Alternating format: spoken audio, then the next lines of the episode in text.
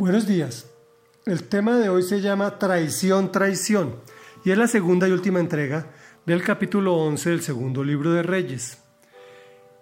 La historia nos cuenta que Atalía, madre del rey Ocosías, extranjera, cuando su hijo muere, se apropia del reino de Israel, matando toda la descendencia de éste.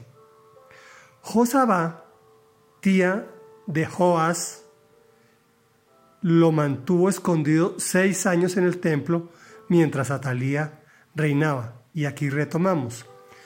Entonces, Joyadá sacó al hijo del rey, le puso la corona y le entregó una copia del pacto. Luego lo ungieron y todos aplaudieron gritando, ¡Viva el rey!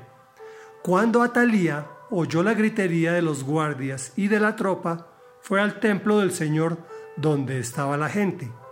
Al ver que el rey estaba de pie junto a la columna como era la costumbre, y que los capitanes y músicos estaban a su lado, y que toda la gente tocaba alegre las trompetas, Atalía se rasgó las vestiduras y gritó, Traición, traición.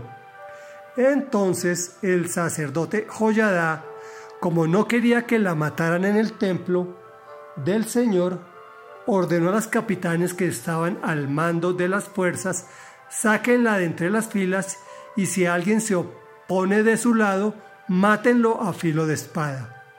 Así que la apresaron y la llevaron al palacio por la puerta de la caballería y allí la mataron.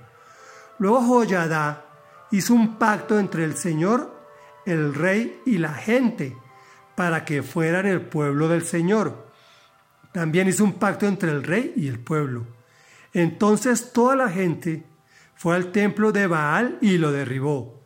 Destruyeron los altares y los ídolos y enfrente de los altares degollaron a Matán, sacerdote de Baal. El sacerdote Joyadá apostó guardias en el templo del Señor y acompañado de los capitanes y de los quereteos, los guardias y todo el pueblo, llevó al rey desde el templo del Señor hasta el palacio real. Entraron juntos por la puerta del cuartel y Joás se sentó en el trono real. Todo el pueblo estaba alegre y tranquila la ciudad, pues habían matado a Atalía a filo de espada en el palacio. Joás tenía siete años cuando ascendió al trono. Reflexión. La abuela de este niño se apropia de un reino que ni siquiera era su pueblo. El sacerdote Joyadá intuye desde el principio que va a suceder y ayuda a proteger al futuro rey. No pueden aguantar sino seis años y toca sacar al niño y proclamarlo rey. Traición, traición. ¿Te has dado cuenta que el que más rabo de paja tiene es el que más se acerca a la candela? Es decir, que quien está equivocadamente comprometido con una causa es quien más exige a los otros que cumplan lo que aquel no cumplió.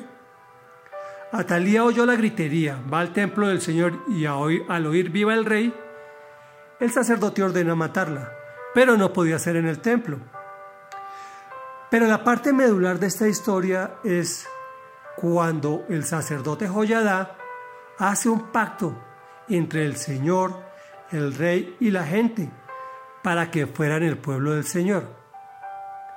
Realmente lo que está haciendo es confirmando el pacto que Dios ya había hecho con el pueblo de Israel, pero que la extranjera no entendía, no comprendía y por eso tenía idolatría y templos que adoraban a dioses ajenos que no les pertenecían. Le entrega al niño una copia del pacto, es decir, su Biblia. Hoy también hace jurar a los gobernantes en la mayoría de los países occidentales con la mano sobre la Biblia. Pero allí se queda este juramento.